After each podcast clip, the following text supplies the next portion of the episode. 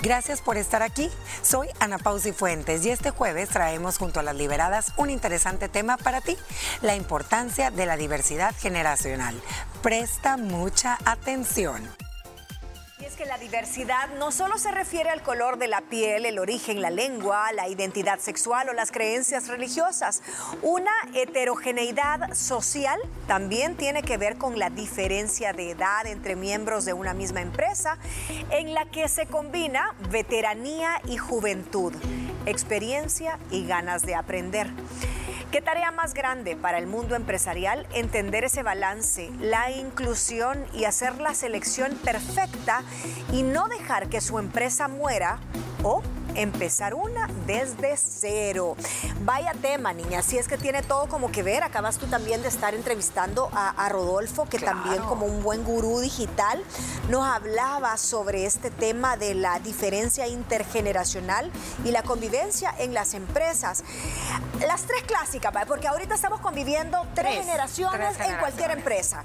Estamos hablando de los vicepresidentes, los CEOs o los grandes mandos, que, que son los baby boomers entre el 45 y el 64. La generación X entre el 65 y el 81, ahí entro yo, ¿Ustedes son millennials o son millennials? Son millennials porque son del 85. Si te lo agradezco. Son del 85 o ya entrados de ah, ok, son, sí, son, son millennials. Entonces, ya inclusive se están integrando los centennials a la planilla laboral. Estamos hablando de los más jovencitos, de esos compañeros que tienen, ¿qué? 20 años, que acaban de salir del colegio y están ya metiéndose en la fuerza laboral. ¿Cómo ven ustedes así el gran mapa? Si les pregunto, una empresa, ¿a dónde ven a cada una de las generaciones? Mira, yo creo que cada generación tiene sus fortalezas y tiene sus desafíos. Y el desafío más grande, ya viéndolo así en una foto, es cómo se comunica, porque son diferentes maneras eh, de ver las cosas, perspectivas, estilos de hacer las cosas. Creo que ese es el meollo y la gran responsabilidad de quienes llevan recursos humanos o de los líderes, hacer que colaboren, que trabajen en equipo. Yo para mí, como tú lo decías, el baby boomer es aquel que probablemente ha tenido un mismo trabajo toda su vida, se ha dedicado a la misma empresa, valora la lealtad, esos horarios de 7 a 8 de la noche, entrega total. Eh, de pronto un millennial ya se va más por eh, poder compensar o, combinar una vida personal con una vida profesional, te gusta la experiencia, no te quedas en el mismo trabajo. Y los nuevos que van viniendo, agárrense, porque esos para mí ya vienen con el chip de emprender emprender y no de gerenciar. Y no de gerenciar. Para no van a durar ahí. Y también de cambiar la manera de vivir el mundo y todo, porque vienen con otro tipo de mentalidades desde el hecho de cuidar más al planeta Tierra, la importancia que tienen todos ellos. Fíjate que es un tema bien interesante que daba mucho para reflexionar y siento que el auge de la tecnología que hemos tenido de un par de años para acá les ha hecho a muchas empresas replantearse a dónde es el rumbo que van a tomar. Yo, desde mi punto de vista muy personal, considero que tiene que ver mucho el tipo de empresa para ver si se puede convivir tres generaciones, dos o solamente una, porque no todas son aptas para convivir tres generaciones. Sí, estoy totalmente de acuerdo, pero solo una, Ana No, no, no, es que sí se puede, pero es un trabajo que empieza desde atrás, por eso es tan importante y lo vemos ahorita en el tema de coachings, de capacitaciones, no nada más para las nuevas generaciones, sino para las generaciones anteriores, para que puedan entender el modo superandum, la manera de pensar, la manera de resolver, la manera de vivir y la manera de trabajar de estas nuevas generaciones, donde sus prioridades no nada más es pasar en la oficina o en tu trabajo de lunes a sábado de lunes a viernes, sino que viene tu vida, viene tu tiempo libre, viene tu experiencia. Tus viajes. tus viajes. Pero, por ejemplo, yo sí te voy a decir una cosa, Moni.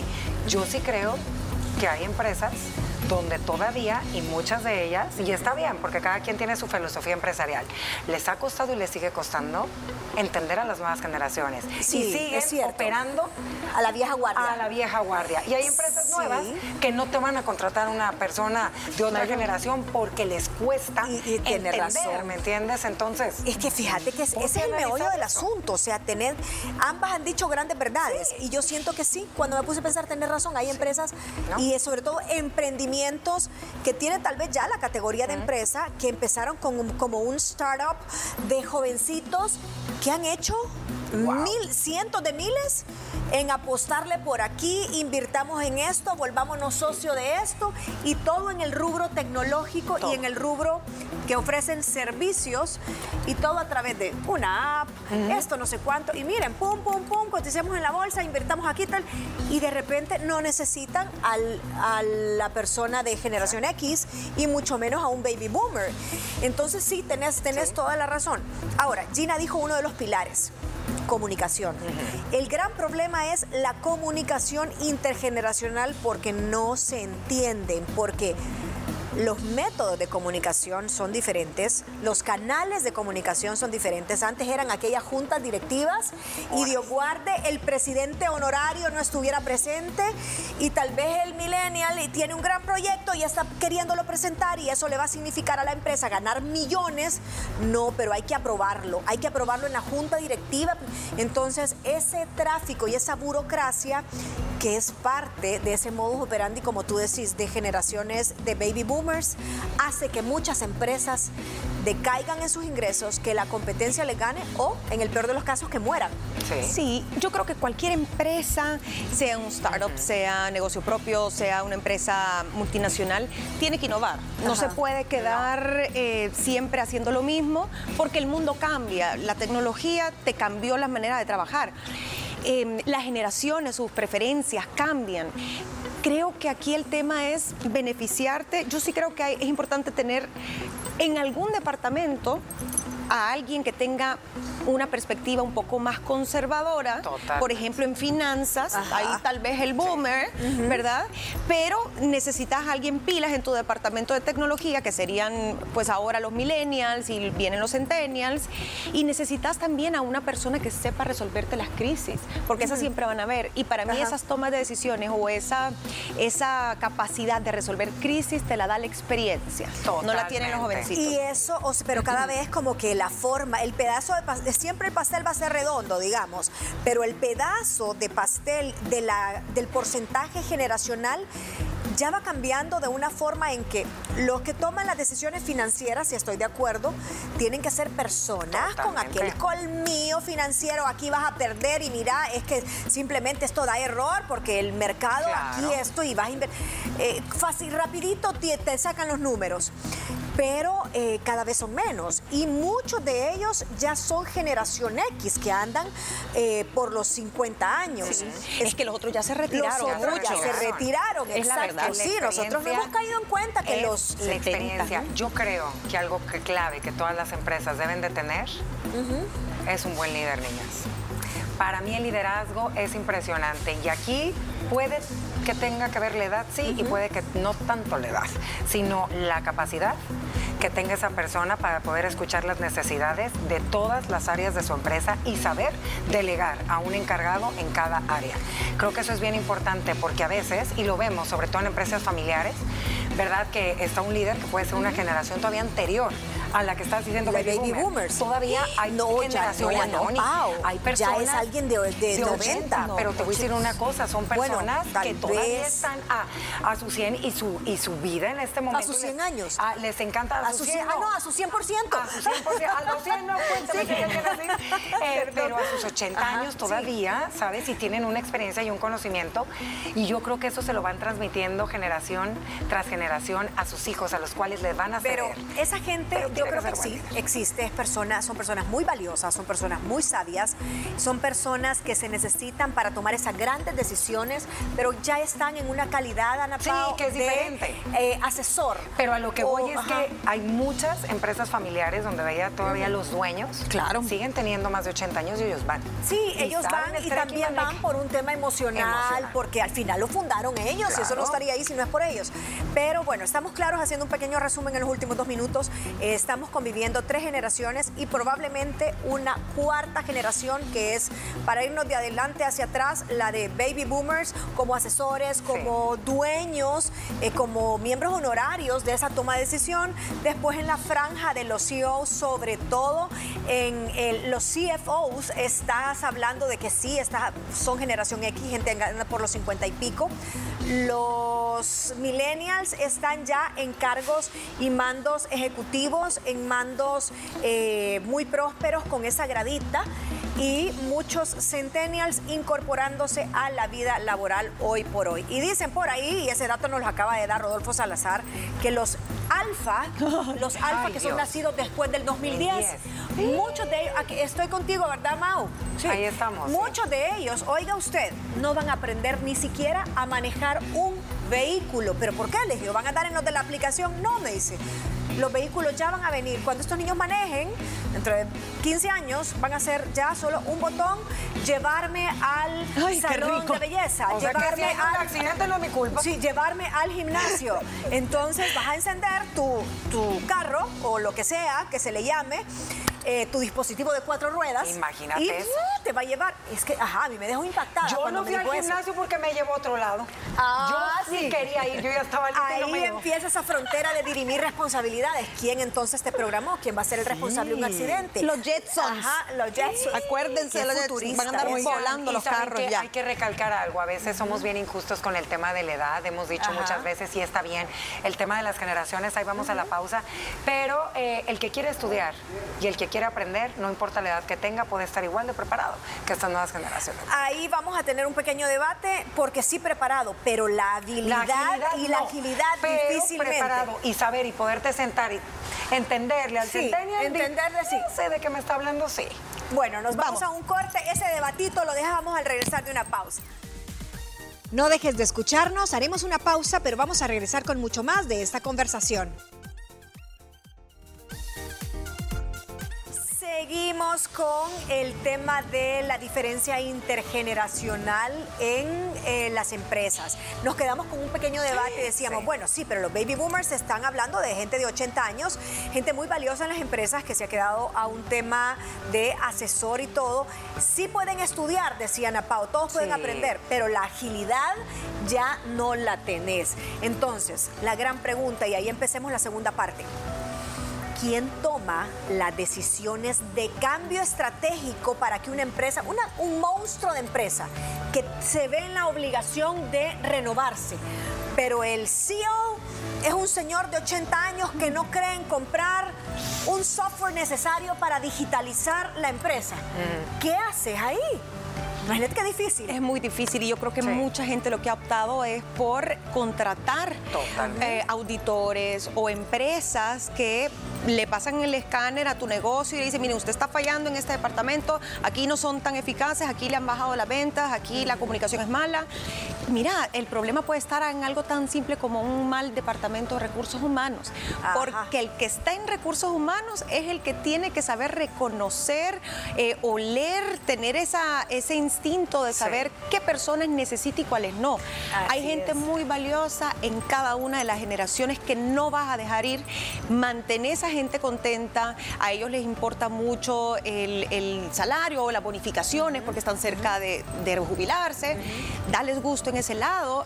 Los jóvenes que tú ves que tienen el talento, mantenerlos también, empezar con mejores sueldos que tal vez antes te los aceptaban, hoy ya no, y retener el talento, pero de que se puede, se puede, pero hay que haber, tiene que haber una cosa que se llama respeto y eso a veces no sucede.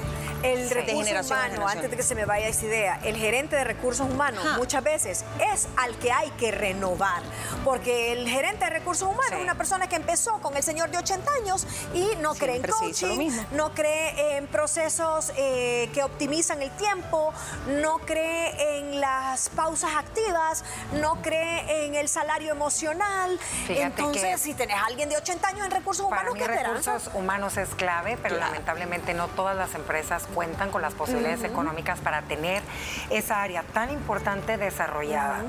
Yo creo que una buena escucha, niñas, y una buena... Eh, suele suceder mucho que el que inició, el que fundó o el que tiene muchos años a cargo de una empresa, tiene que escuchar al que está bajo de él, las necesidades. En base de eso, tú te contratas a un consultor o alguien externo para ver dónde está el meollo, para ver qué está pasando, para ver cuáles son las áreas que tú necesitas reforzar.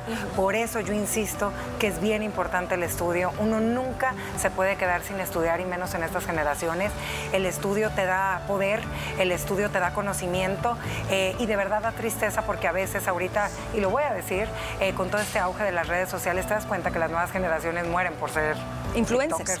Youtubers ya está bueno porque también es una una carrera y se respeta, pero no todo e, es eso. Entonces te das cuenta a veces lo importante que es tener este tipo de información para poder sacar adelante a la mejor y la empresa familiar que usted tiene, que ve, que vende caimientos.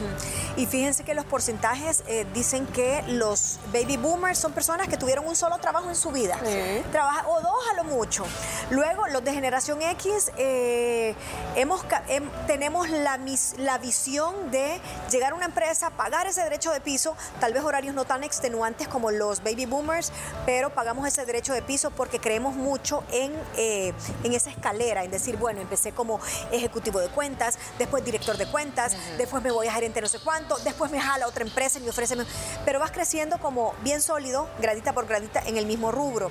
Los millennials, que son los nacidos entre el 81 y el 95, son de las personas que más trabajo cambian y dentro de los rasgos, que seguramente usted ya los ha escuchado, pero dice, son multitareas, no conciben la realidad sin tecnología, su calidad de vida tiene prioridad, son emprendedores, es la generación que usa más dispositivos al mismo tiempo y lo que era un lujo para la generación X, como decir, bueno, vamos a poner todo un centro de cómputo, para ellos es básico, es el día a día, o sea, y no me vas a dar una laptop y no me vas a dar, y en el puesto no incluye tal cosa, o sea, es inconcebible llegar a un puesto sin los gadgets digitales. Ahora, dentro de los retos, hablemos de los retos, hablamos de recursos humanos, creo que es muy acertado, todo comienza por recursos humanos. Tú hablabas también de la parte generacional, el que dirige, el que fundó esa empresa. Hay que escuchar. Creo que cuando va teniendo unos cerca de los 40 años, tiene que tener la visión con la frescura y la solvencia mental para decir, ok, quiero que esto continúe, tengo un hijo, tengo un sobrino, tengo un pariente que puede llevar las riendas de la empresa y empezar a tirar las directrices de ese traspaso de mando generacional o buscar socios muchas veces. Cuando querés hacer esa transformación, ya no tenés como a los que 70 y pico, ya no tenés la solvencia emocional, tenés un apego moral a tu empresa, no querés soltar las riendas y ya se, tu, tu visión y tu juicio se ven nublados. Ahora, ¿qué otros retos hay para esta transición? Los prejuicios. Los prejuicios que todos tenemos. Y no solo de los boomers hacia los jóvenes, sino que también de los jóvenes hacia los boomers. El decir, ay, qué cuadriculado hay este dinosaurio, ay, no sabe. El no, respetar opiniones diversas. Eh, estamos hablando de inclusión al final. Y lo mismo le pasa a la generación X o boomers de que irresponsables, haraganes, eh, no coinciden y no están de acuerdo jamás nunca en esto del trabajo a distancia, que es muy válido y se ha demostrado que se puede ser más eficiente muchas veces. Eh, el, respetar esas diferencias creo que por ahí sería un punto de partida, pero tristemente el reto es quitarnos esos prejuicios con los que hemos crecido y que se nos han arraigado muchísimo. Y lo otro es no tener una cultura clara en la empresa es decir, que lo conozcan tus empleados sobre eh, inclusión, sobre innovación, sobre respeto. Muchas veces no se inculca y uno cree que eso es obvio, pero no existe un manual donde te dice cómo trabajar en equipo. Mira, yo creo que un gran reto que todos nosotros nos estamos enfrentando en estas generaciones y las que vienen, que como no lo mencionó Rodolfo, es entender que la manera de vivir ha cambiado y va a seguir cambiando, que las prioridades han cambiado y que hay cosas más importantes para estas generaciones antes, lamentablemente, estar ocho horas dentro de una oficina. Muchas empresas les ha costado y les va a seguir costando trabajo entender cuando una mamá está en periodo de lactancia que necesita estar con su hijo, que son esos, ese tiempo tan importante y creo que hemos ido avanzando un montón y muchas empresas tienen el espacio disponible hasta de guarderías para tener la oportunidad nosotras como mujeres de seguir trabajando, porque sabemos que ahorita ambos, para poder vivir bien, hay que trabajar y también creo que es un gran compromiso, sobre todo lo que nosotros como papás enseñamos a nuestros hijos, porque no importa la generación que seas. Si tú como padre predicas con el ejemplo de lo importante que es el estudio, ser una persona responsable, con lo que hagas, con el trabajo que llegues a tener, no, no importa que seas la generación alfa o la que quieras que venga. Cuando alguien ha recibido unos, unas bases bien cimentadas, niñas, cuando alguien ha tenido unos buenos valores, no importa la generación que sea, siempre vas a hacer las cosas correctas. Y es cierto, yo creo que aquí la clave es el balance, ya para ir cerrando esta mesa, el balance, tener la visión, tener la sensibilidad desde mm, el recursos humanos con políticas más sensibles y más adecuadas a la fuerza laboral que ahora está siendo la mayoría, que son los millennials, porque si no vas a tener una alta rotación de personal.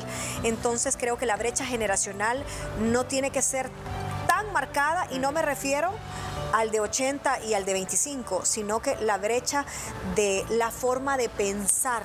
Tenés que, el, el, baby boomer y el de la generación X se tiene que acercar un poquito y el centennial y el alfa o el millennial se tiene que acercar un poquito también en su forma de pensar. Sabemos que, y, lo, y con esto cierro lo que dijo Ana Pao, la generación de los, que, de los papás que ahora son millennials y están pariendo centennials, eh, van a tener completamente otros intereses y te van a decir que no a una propuesta de trabajo por más jugosa que sea, porque ahora se valora muchísimo la calidad de tiempo con tus hijos.